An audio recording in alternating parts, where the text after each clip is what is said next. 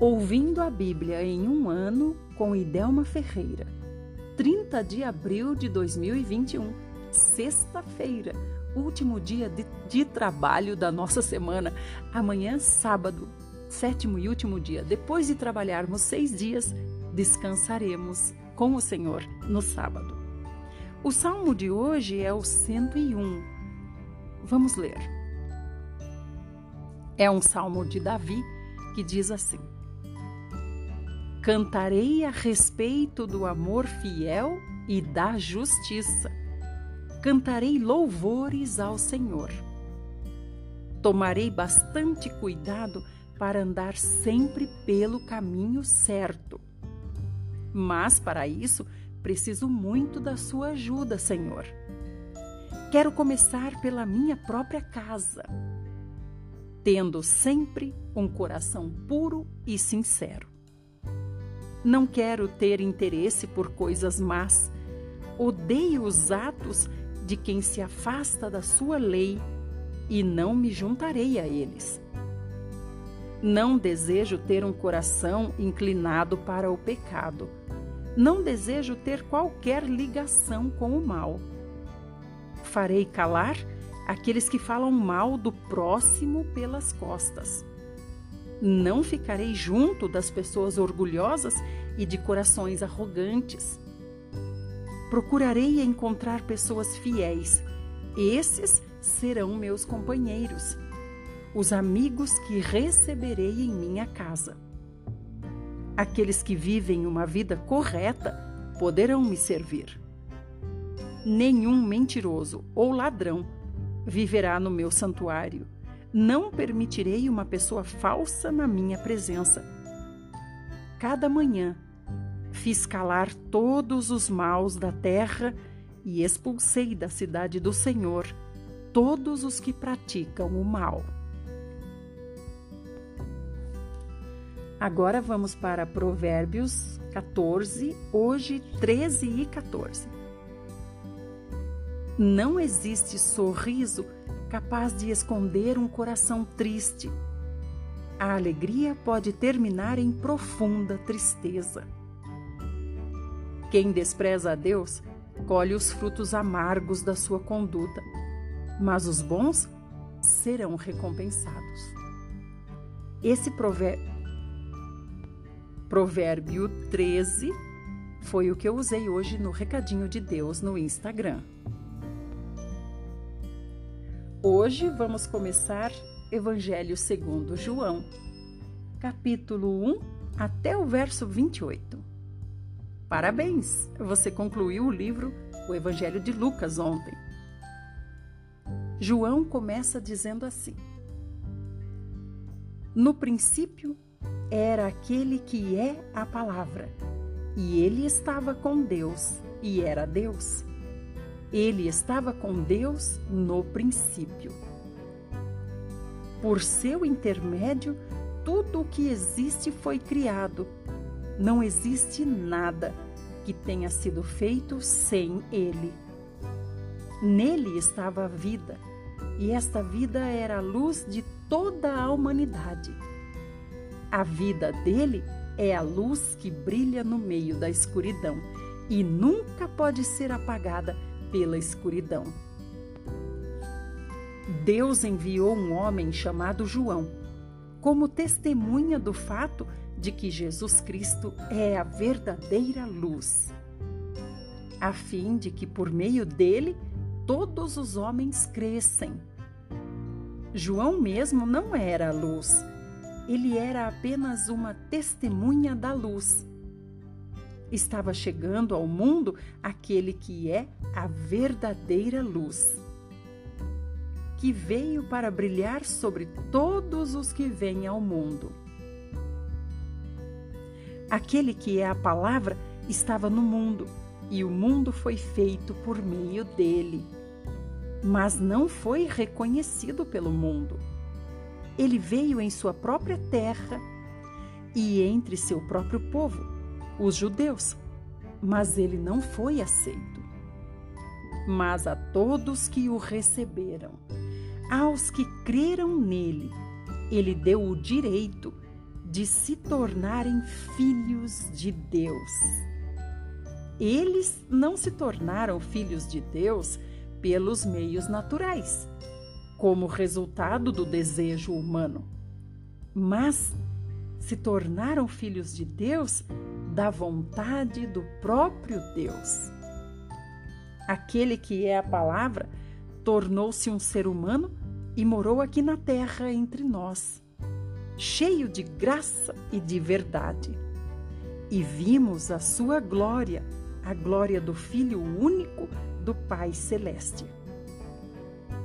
João mostrou Cristo ao povo, dizendo às multidões assim: Este é aquele a respeito de quem eu estava falando quando eu disse: Está para chegar alguém que é muitíssimo mais importante do que eu, porque ele já existia muito antes de mim. Todos nós temos virado, temos tirado proveito das ricas dádivas que ele nos trouxe. Dádiva sobre dádiva. Porque Moisés nos deu a lei, enquanto Jesus Cristo nos trouxe a graça e a verdade. Ninguém jamais viu realmente a Deus, porém o seu Filho único certamente o viu, porque ele vive com o Pai e o tornou conhecido. Os líderes judaicos enviaram de Jerusalém sacerdotes e levitas para perguntarem a João quem ele era. Ele confessou sem rodeios: Eu não sou o Cristo, disse João. E nesse caso, quem é você? perguntaram eles. É Elias? Não sou, respondeu João. Você é o profeta? Não, respondeu João outra vez. Então quem é você? Diga-nos para que possamos dar uma resposta aos que nos enviaram. Quem, o que tem você a dizer de si mesmo? Então João respondeu, citando as palavras do profeta Isaías: Eu sou uma voz que clama no deserto. Preparem um caminho para o Senhor. Então, aqueles homens que foram enviados pelos fariseus perguntaram para João: Se você não é o Cristo, nem Elias, nem o profeta, por que você batiza? João disse para eles: Eu simplesmente batizo com água. Mas entre vocês está alguém que vocês nunca conheceram, que vem depois de mim, e eu não sou digno de desamarrar as correias das sandálias dele. Isso aconteceu em Betânia, uma aldeia do outro lado do Rio Jordão, onde João estava batizando.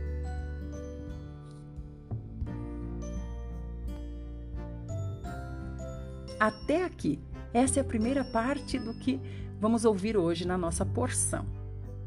Então, até o próximo áudio, onde vamos falar do livro de Juízes.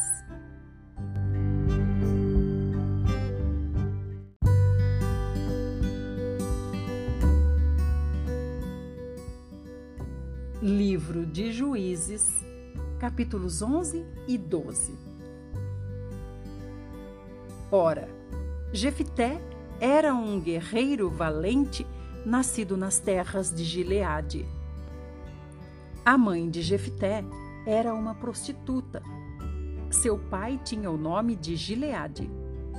A esposa legítima de Gileade deu-lhe vários outros filhos, que quando cresceram, expulsaram Jefté e disseram: Você é filho de outra mulher e não será herdeiro em nossa casa. Então, Jefté fugiu de casa e ficou morando na terra de Tobi Logo ele passou a chefiar um bando de marginais. Passado algum tempo, os Amonitas atacaram o povo de Israel. No meio da batalha, os oficiais de Gileade foram chamar Jefté em Tobi. Eles disseram a Jefté: Venha comandar os israelitas na guerra contra os Amonitas. Jefité, porém, respondeu: Ora, vocês não mostraram ódio para comigo? E não me mandaram embora da casa do meu pai? Por que me chamam agora que estão em dificuldades? Porque precisamos de você, foi a resposta dos líderes de Gileade. Se você comandar as nossas tropas contra os Amonitas, você se tornará o líder de todos os que vivem em, Gile... em Gileade. Então Jefté perguntou para eles: Vocês garantem que se eu dirigir Israel nos combates contra os amonitas, e se o Senhor me fizer vitorioso, eu governarei a terra de Gileade? Prometemos isto diante do Senhor, responderam os oficiais de Gileade. O Senhor é nossa testemunha, faremos conforme a sua palavra. Assim, Jefté aceitou a missão e ficou sendo o comandante do exército e o líder do povo de Gileade. Jefté ditou os termos do acordo numa assembleia do povo realizada em Mispá diante do Senhor. Logo depois, Jefté mandou mensageiros ao rei de Amon, dizendo: O que você tem contra nós e por que Israel está sendo atacado? E os mensageiros de Jefté voltaram com a seguinte resposta do rei: Quando os israelitas vieram do Egito, tomaram as minhas terras, desde o rio Arnon até o Jaboque e até o Jordão. Devolva-me agora pacificamente o território. Jefté não se abalou e mandou mensageiros outra vez ao rei dos Amonitas com esta mensagem: Assim diz Jefté: Israel não tomou a terra dos Amonitas quando o povo de Israel veio do Egito, foi pelo deserto até o Mar Vermelho e chegou a Cádiz. Então Israel mandou mensageiros ao rei de Edom, dizendo: Pedimos licença para passar pelas suas terras, mas o pedido não foi atendido. Depois, mandamos o mesmo pedido ao rei de Moabe, e ele também não nos atendeu. Por isso Israel permaneceu em Cádiz. Mais tarde, os israelitas saíram pelo deserto, contornaram as terras dos Edomitas e dos Moabitas e acamparam a leste dessas terras, fora dos limites de Moabe, do outro lado do rio Arnon. Então Israel mandou mensageiros a Seom, rei dos amorreus, que vivia em Esbom, e pediu a ele: Deixe-nos passar pelas suas terras até o nosso destino. Seom negou a permissão. Em vez disso, ajuntou as suas tropas, acampou com elas em Jaza e lutou contra Israel. Mas o Senhor, o Deus de Israel, fez com que Israel vencesse o rei Seom e todo o seu exército.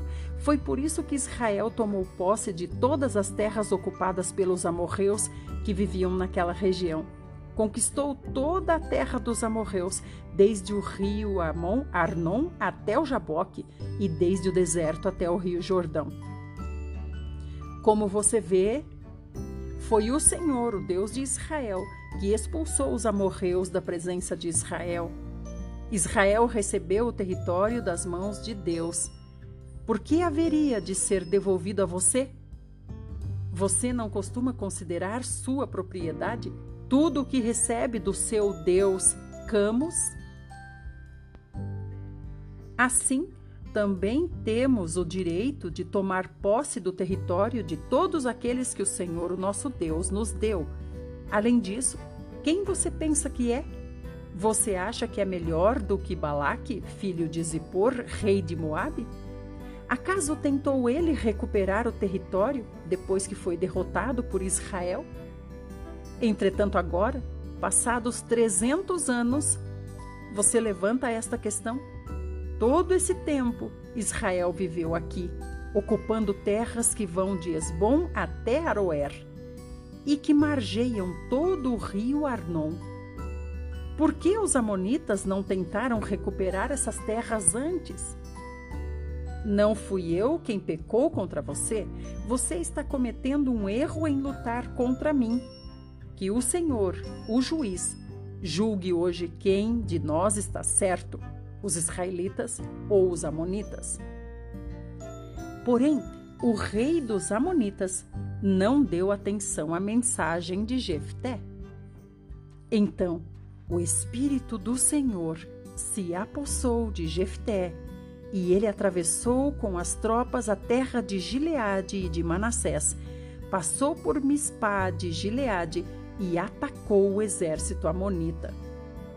Nesse meio tempo, Jefté havia feito um voto ao Senhor nesses termos: Se o Senhor ajudar Israel a vencer os amonitas, o que sair por primeiro da minha casa ao meu encontro, quando eu voltar para casa com vitória sobre os amonitas, será do Senhor, e o oferecerei como sacrifício queimado.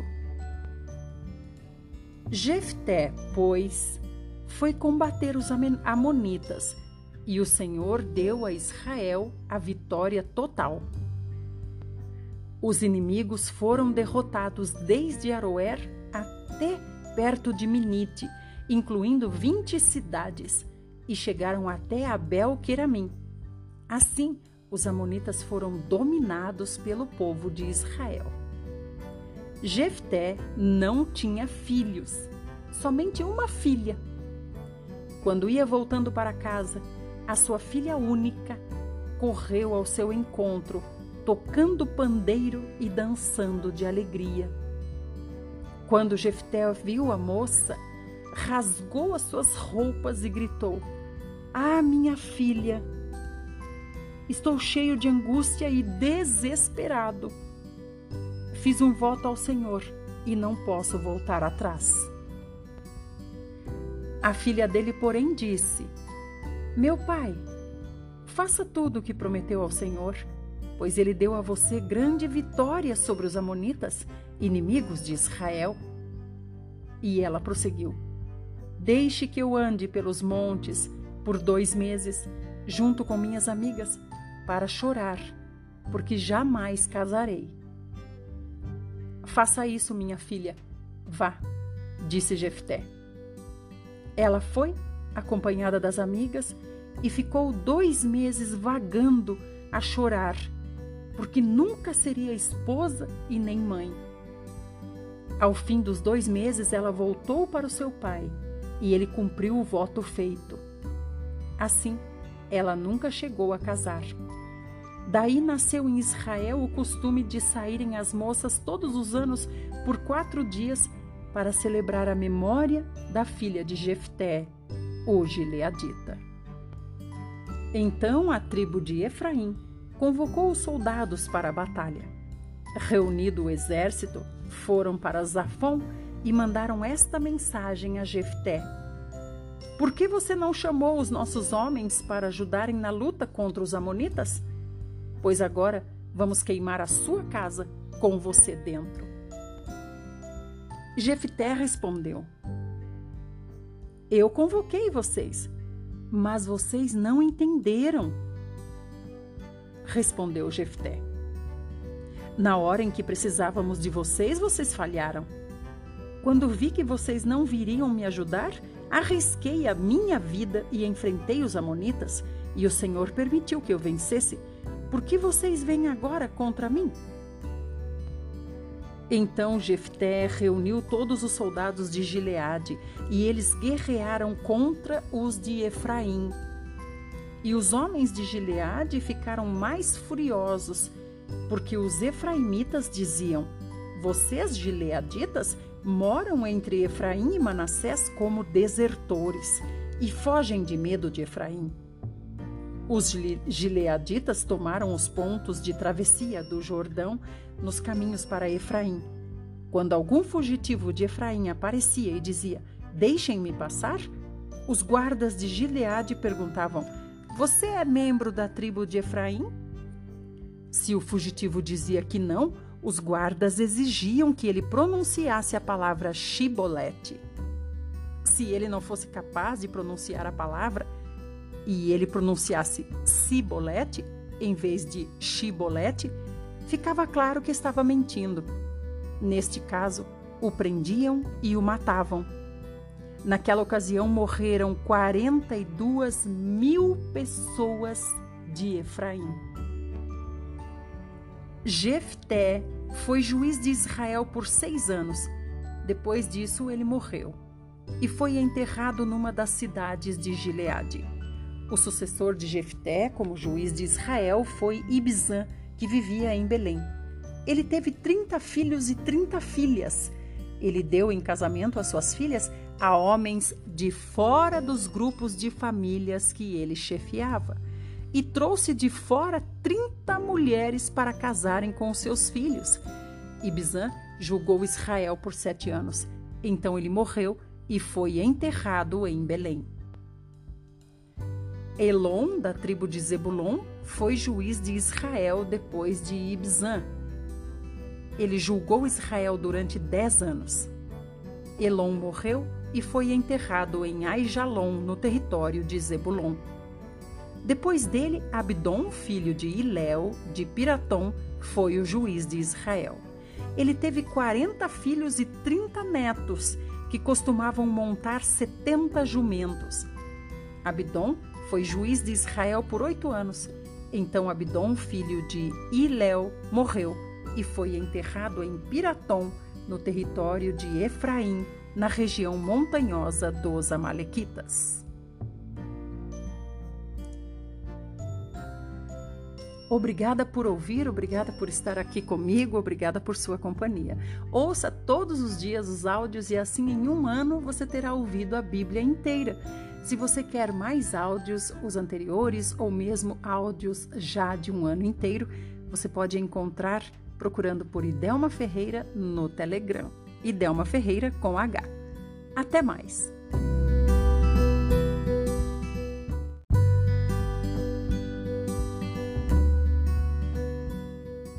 Livro Fundamentos do Lar Cristão. Você pode ser mais feliz em família. Tema: A erva daninha predomina. Página 137. Como orientar os filhos.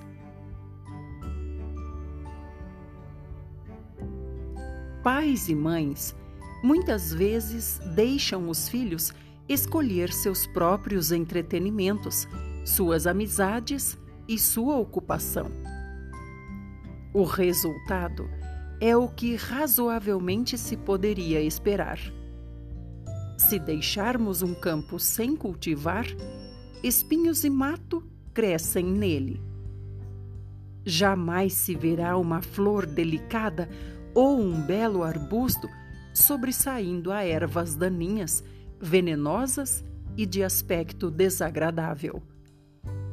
O mato inútil cresce viçoso, sem trabalho ou cuidado, ao passo que outras plantas, apreciadas por sua utilidade ou beleza, exigem cuidado intenso.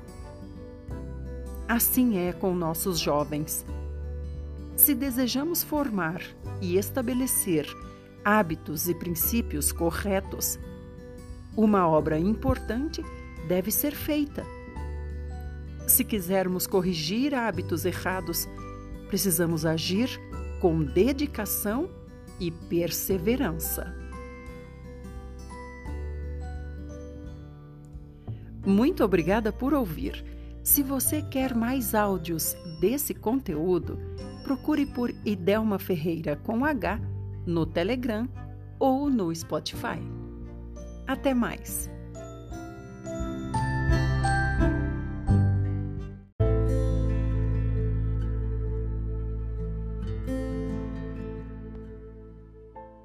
Livro O Grande Conflito Acontecimentos que mudarão o seu futuro.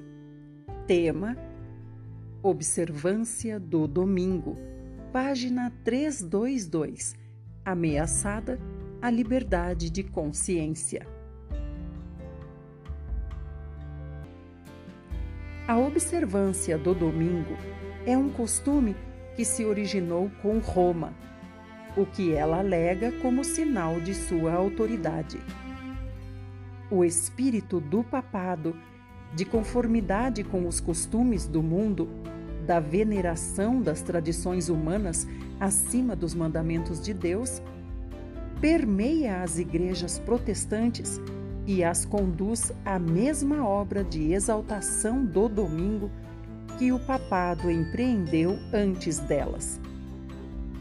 Editos reais, concílios gerais e ordenanças eclesiásticas, apoiados pelo poder secular, foram os passos pelos quais a festividade pagã alcançou posição de honra no mundo cristão. A primeira ordem pública impondo a observância do domingo foi a lei promulgada por Constantino. Embora fosse virtualmente um estatuto pagão, foi imposto pelo imperador depois que ele aceitou nominalmente o cristianismo. Eusébio, bispo que procurava o favor dos príncipes e era amigo íntimo de Constantino, propôs a alegação de que Cristo transferiu o sábado para o domingo. Nenhum testemunho das Escrituras foi apresentado como prova. O próprio Eusébio reconhece inadvertidamente sua falsidade. Todas as coisas, diz Eusébio, que se deveriam fazer no sábado, nós as transferimos para o dia do Senhor.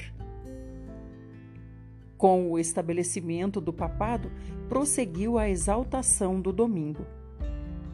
Durante algum tempo, o sétimo dia continuou a ser considerado como dia de repouso.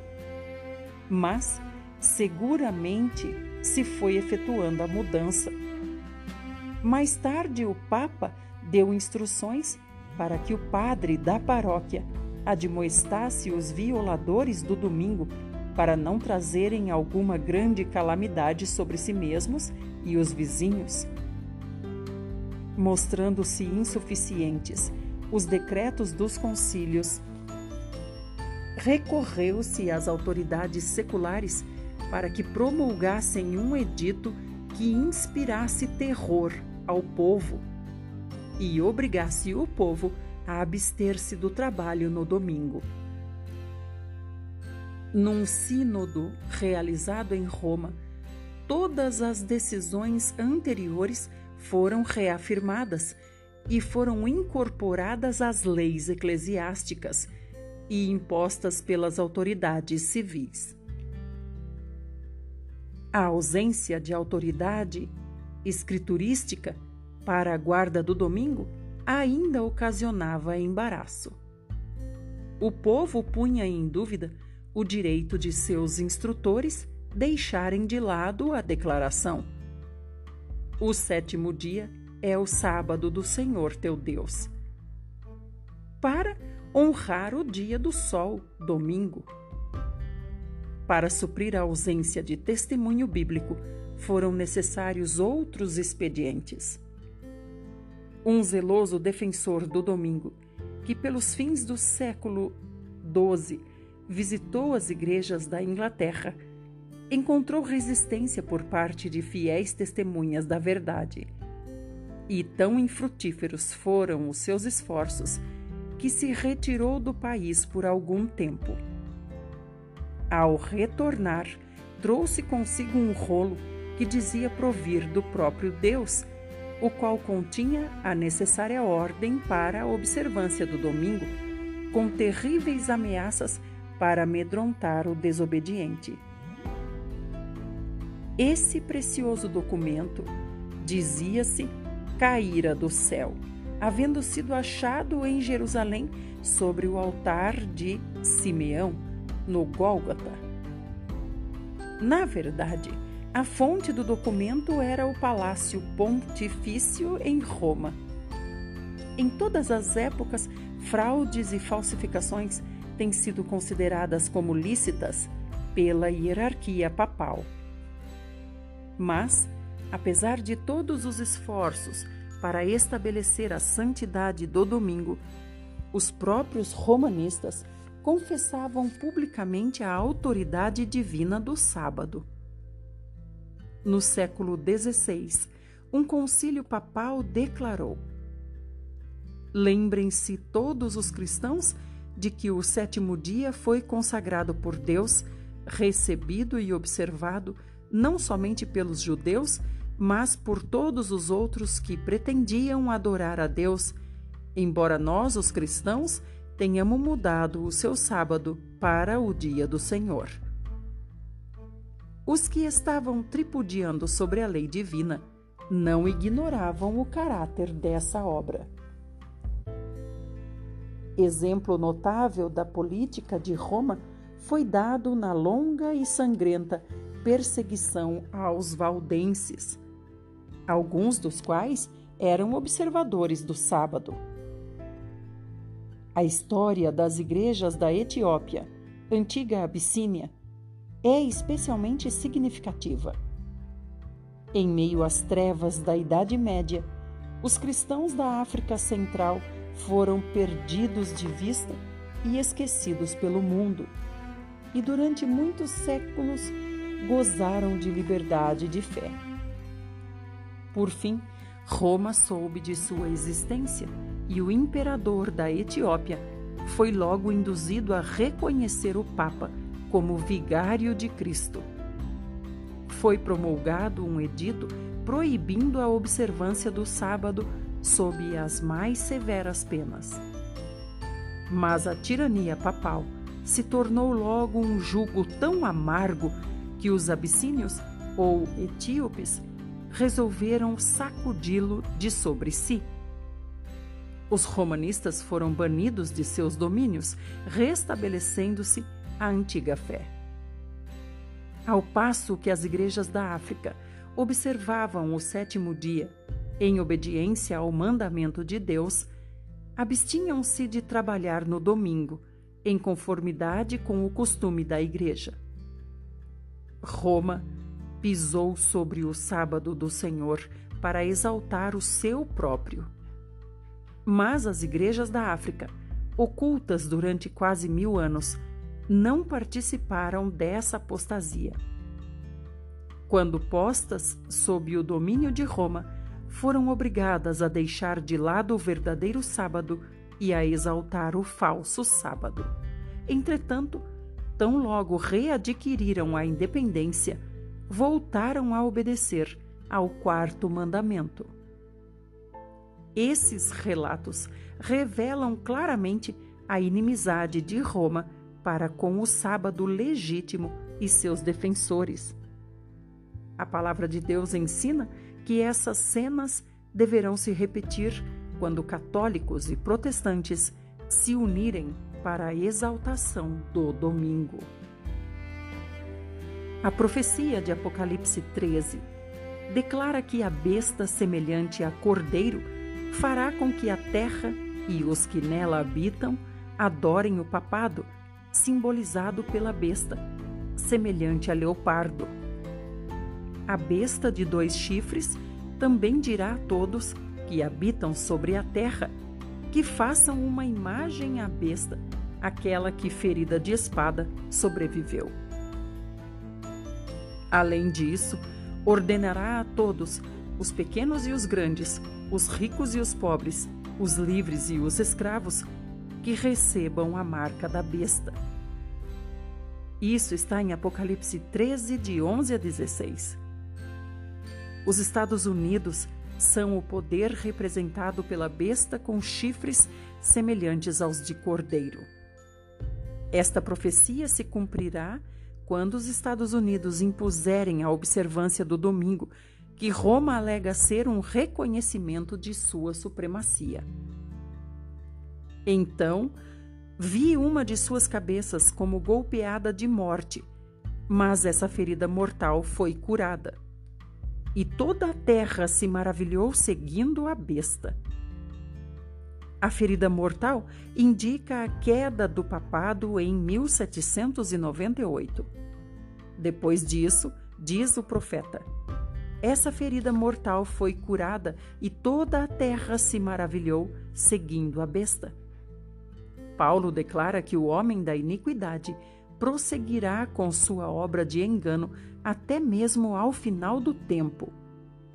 Segunda aos Tessalonicenses 2, de 3 a 8. E adorá-la-ão todos os que habitam sobre a terra, aqueles cujos nomes não foram escritos no livro da vida do Cordeiro. Tanto no Velho quanto no Novo Mundo, o papado receberá homenagem pela honra prestada ao domingo. Desde meados do século XIX, estudiosos das profecias têm apresentado seu testemunho ao mundo. Percebe-se agora rápido progresso no tocante ao cumprimento das profecias com os ensinadores protestantes, há a mesma pretensão de autoridade divina para a guarda do domingo e a mesma falta de provas bíblicas que há com os chefes papais. A asserção de que os juízos divinos caem sobre os homens por motivo de violarem o repouso dominical será repetida. Já se ouve ou já se ouvem vozes nesse sentido.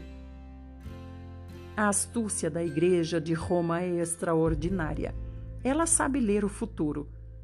Que as igrejas protestantes estão lhe prestando homenagem ao aceitarem o falso sábado e se preparam para impô-lo pelos mesmos meios que ela própria empregou no passado. Não é difícil imaginar quão prontamente esse poder virá em auxílio dos protestantes nesta obra. A Igreja Católica Romana forma uma vasta organização dirigida da Sé Papal. Seus milhões de adeptos em todos os países do globo mantêm-se sob a obrigação de obedecer ao Papa, qualquer que seja a sua nacionalidade ou governo. Ainda que façam um juramento prometendo lealdade ao Estado, por trás disso jaz o voto de obediência a Roma. A história testifica de seus esforços astutos e persistentes no sentido de insinuar-se nos negócios das nações e, havendo conseguido pé firme, favorece seus próprios interesses, mesmo com a ruína de príncipes e povos. Roma jacta-se de que nunca muda. Pouco sabem os protestantes do que estão fazendo quando se propõem a auxiliar o auxílio de Roma na obra de exaltação do domingo. Enquanto se aplicam à realização de seu propósito, Roma está visando restabelecer seu próprio poder para recuperar a supremacia perdida. Estabeleça-se o princípio de que a Igreja possa empregar ou controlar o poder do Estado de que as observâncias religiosas possam ser impostas por leis seculares. Em resumo, que a autoridade da Igreja e do Estado devem dominar a consciência e estará assegurado o triunfo de Roma. O mundo protestante saberá quais são realmente os propósitos de Roma apenas quando for demasiado tarde para escapar da cilada. Ela está silenciosamente crescendo em poder. Suas doutrinas estão exercendo influência nas assembleias legislativas, nas igrejas e nos corações dos homens. Está aumentando suas forças para realizar seus objetivos ao chegar o tempo de dar o golpe. Tudo o que deseja é algum ponto de vantagem. Quem quer que creia na palavra de Deus e a ela obedeça, incorrerá por este motivo em censura e perseguição. Obrigada por ouvir. Procure mais em Idelma Ferreira com H no Telegram.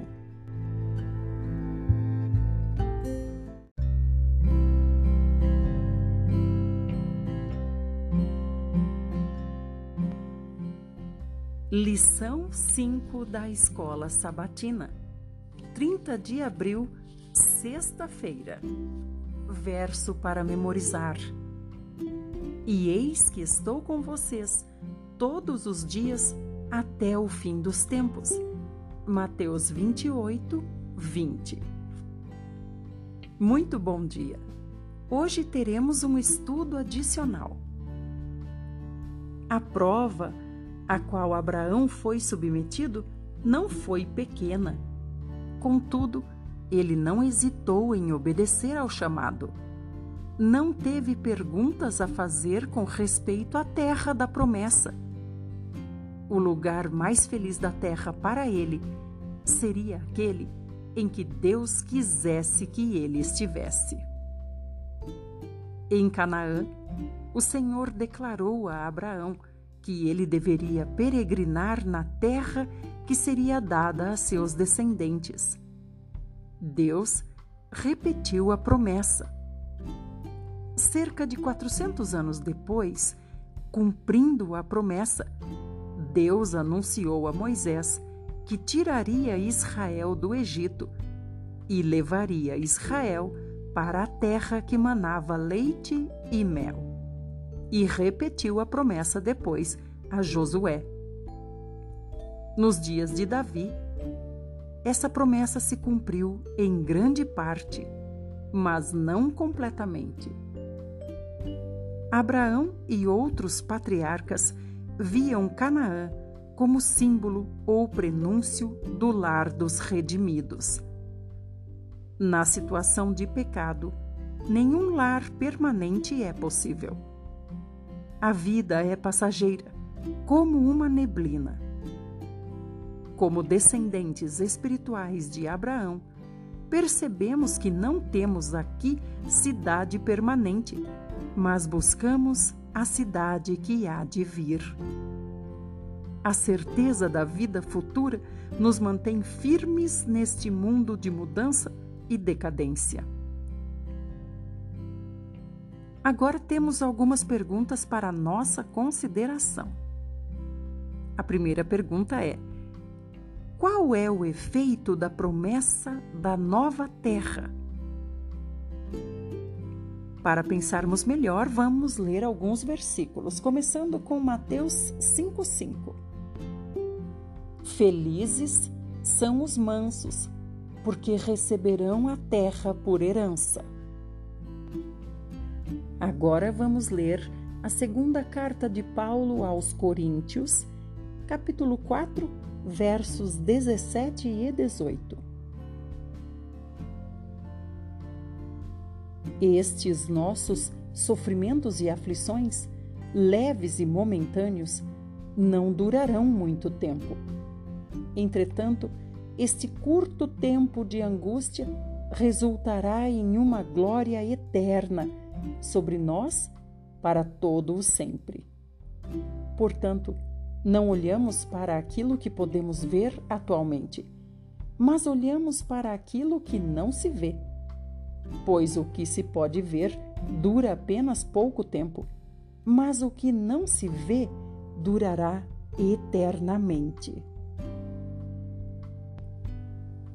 Vamos ler Apocalipse 21, 9 e 10 e 22, 17. Então, um dos sete anjos que haviam derramado os vasos que continham as sete últimas pragas veio e me disse: Venha comigo, que eu lhe mostrarei a noiva, a esposa do cordeiro.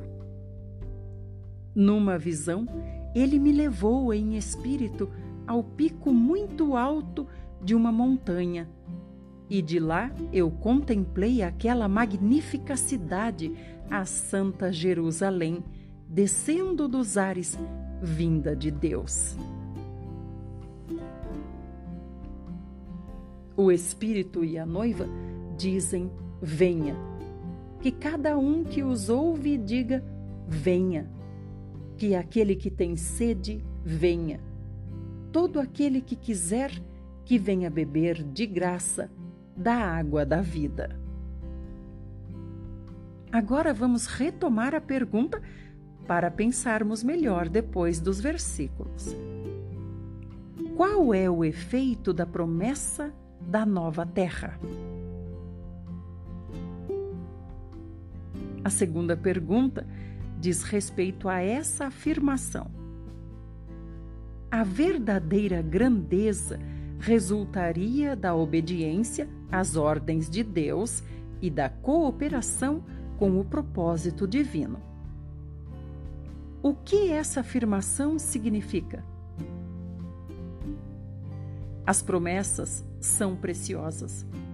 Será que elas vão se cumprir? A fé diz que sim. Se você tem interesse por áudios dos livros de Ellen White, procure por Idelma com H no Telegram ou no Spotify.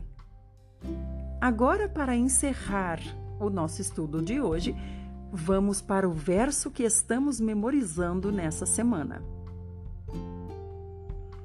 E eis que estou com vocês todos os dias, até o fim dos tempos. Mateus 28, 20. Agora vamos juntos? E eis que estou com vocês todos os dias, até o fim dos tempos. Mateus 28, 20. De novo. E eis que estou com vocês todos os dias até o fim dos tempos. Mateus 28, 20. Obrigada por sua companhia. Amanhã estamos de volta.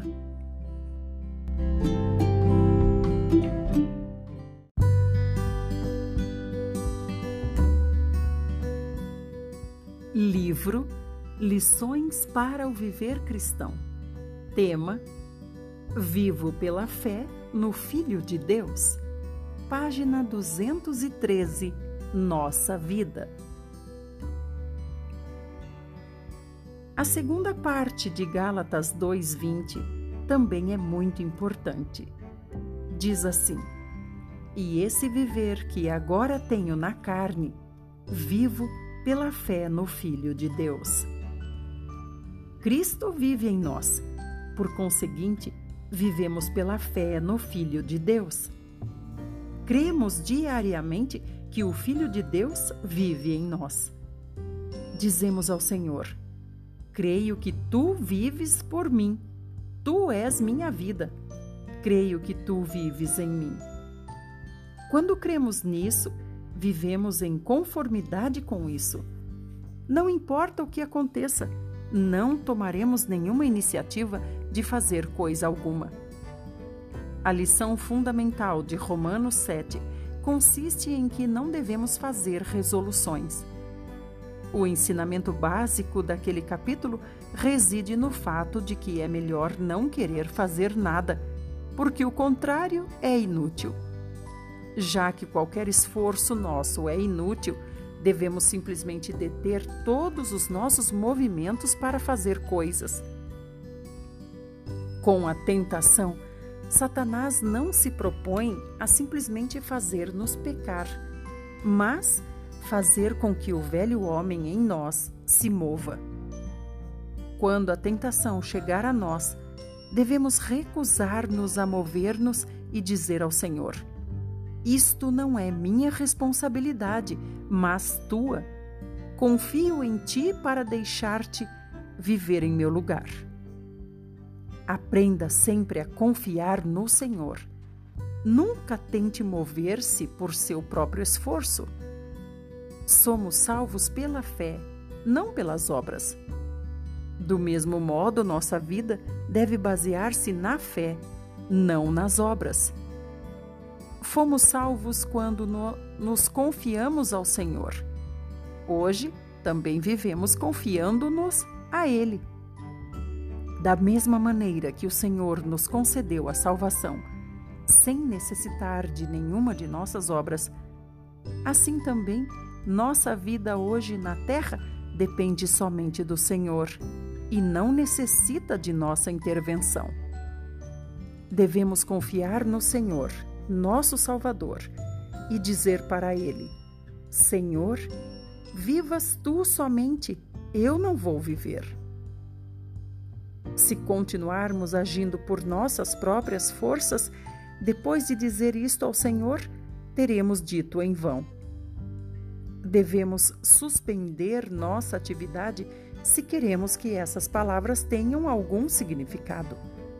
Devemos lembrar que o fracasso não provém de não termos feito o suficiente, e sim de termos feito em demasia. Enquanto o homem continuar esforçando-se, a graça de Deus não poderá operar nem perdoar-lhe os pecados. Da mesma forma, enquanto o homem estiver ocupado em sua própria obra, tentando fazer de tudo para Deus, a vida de Cristo não se manifestará. Essa é uma regra.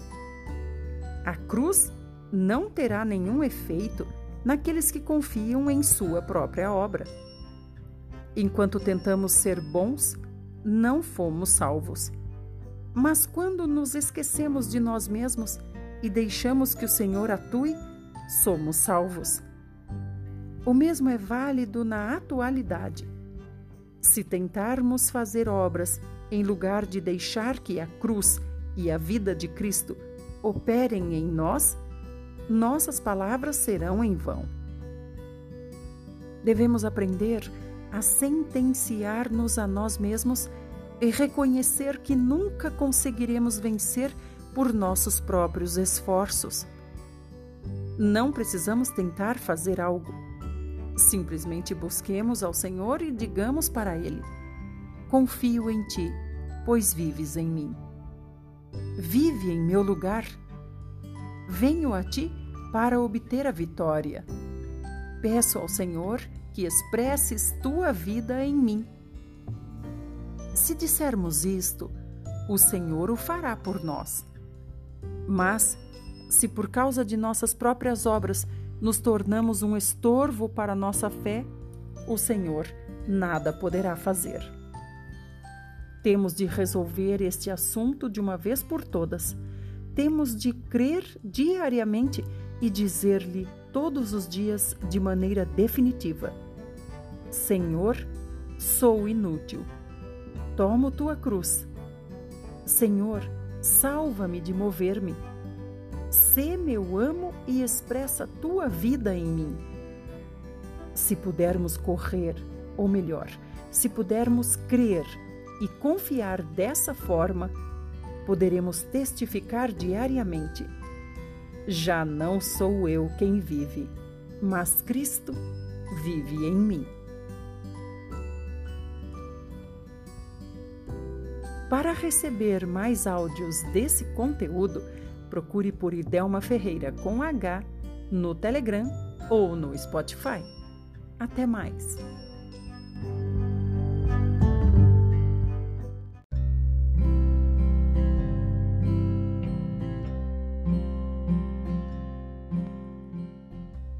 Alimento diário. Sexta-feira, semana 4. Vamos ler com oração 1 Timóteo 2, 1, 13 e 4. Antes de tudo, pois, exorto que se use a prática de súplicas, orações, intercessões, ações de graças em favor de todos os homens. Isto é bom e aceitável diante de Deus, nosso Salvador o qual deseja que todos os homens sejam salvos e cheguem ao pleno conhecimento da verdade. Vamos ler em oração mais uma vez. Antes de tudo, pois, exorto que se use a prática de súplicas, orações, intercessões, ações de graças em favor de todos os homens. Isto é bom e aceitável diante de Deus, nosso Salvador, o qual deseja que todos os homens sejam salvos e cheguem ao pleno conhecimento da verdade. 1 Timóteo 2, 1, 13 e 4 Muito bom dia! O tema de hoje é Nossa oração traz salvação aos homens. O autor é o irmão Esramá. Diz assim: Orar é mais importante que fazer coisas para Deus. A oração é mais importante que a obra. Sim, a obra é muito importante e precisamos fazê-la. Mas antes de tudo, deve haver oração.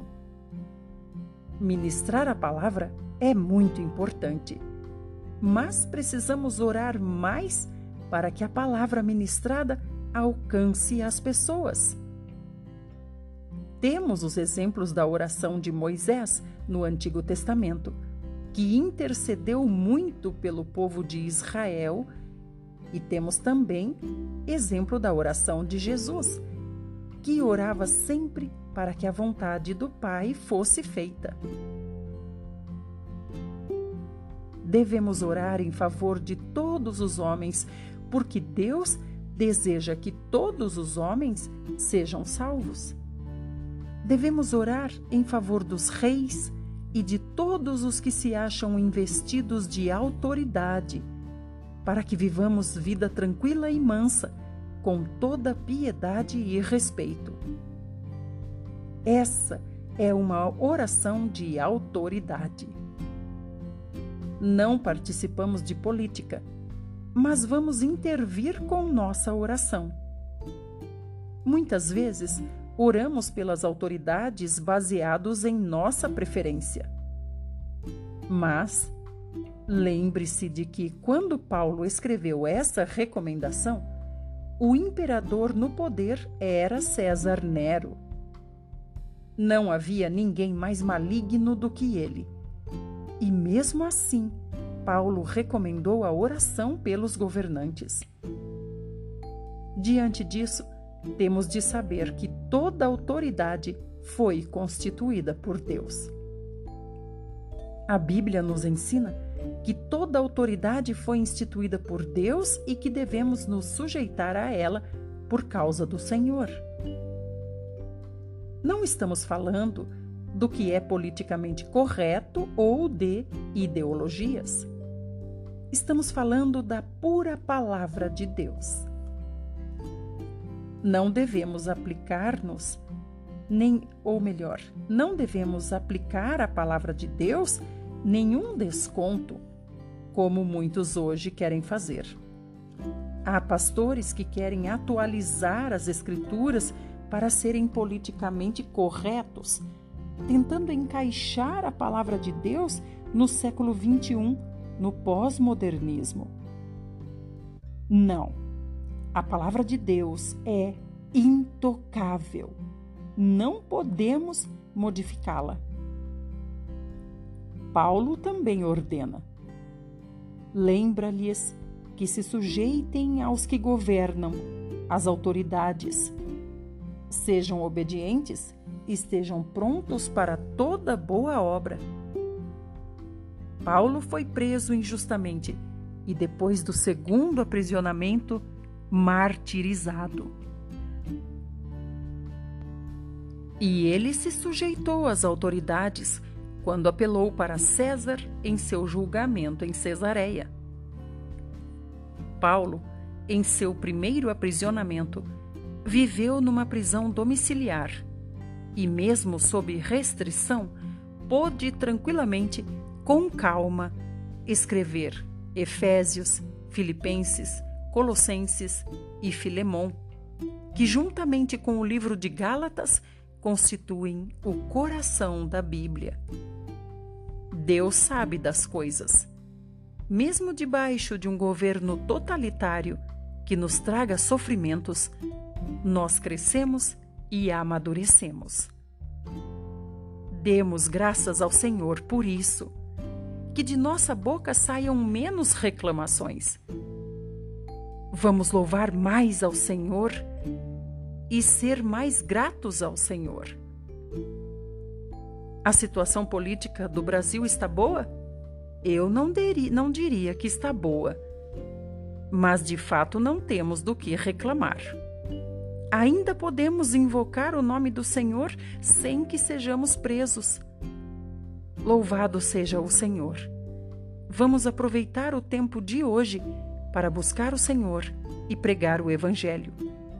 Vamos orar por nossos dirigentes. Deus não quer saber se você é presidente ou se mora numa favela. Todos têm o direito de ouvir o Evangelho. Todos têm o direito de invocar o nome do Senhor. Todos têm o direito de ter acesso a essa coluna e base da verdade e ter uma vida que manifeste a Deus na carne. 1 Timóteo também nos fala sobre ter uma vida com toda piedade e respeito. Isso significa ter uma vida digna de reverência. Significa que, ao olharem para a nossa vida, as pessoas nos dão reverência, reconhecem que temos uma vida que inspira respeito. Por quê? Porque é uma vida que expressa Deus, é uma vida nobre, honorável para com os homens. Nas cartas de Paulo a Timóteo e Tito, Deus é apresentado principalmente como o Deus Salvador. Indicação evidente de que em tempos de degradação, o que Deus quer é salvar as pessoas que tenhamos o mesmo coração e oremos para que possamos pregar o Evangelho livremente e que os homens sejam salvos por meio desse Evangelho. Agora vamos para a pergunta: Por que devemos orar pelas autoridades e pelos homens em geral? Você sabe responder? E diga também para você mesmo qual foi o ponto-chave de hoje. O que mais lhe chamou a atenção nesse estudo? Se você quer receber áudios desse alimento diário ou de livros de Watchman Nee, procure por Idelma Ferreira com H no Telegram ou no Spotify. Até o próximo!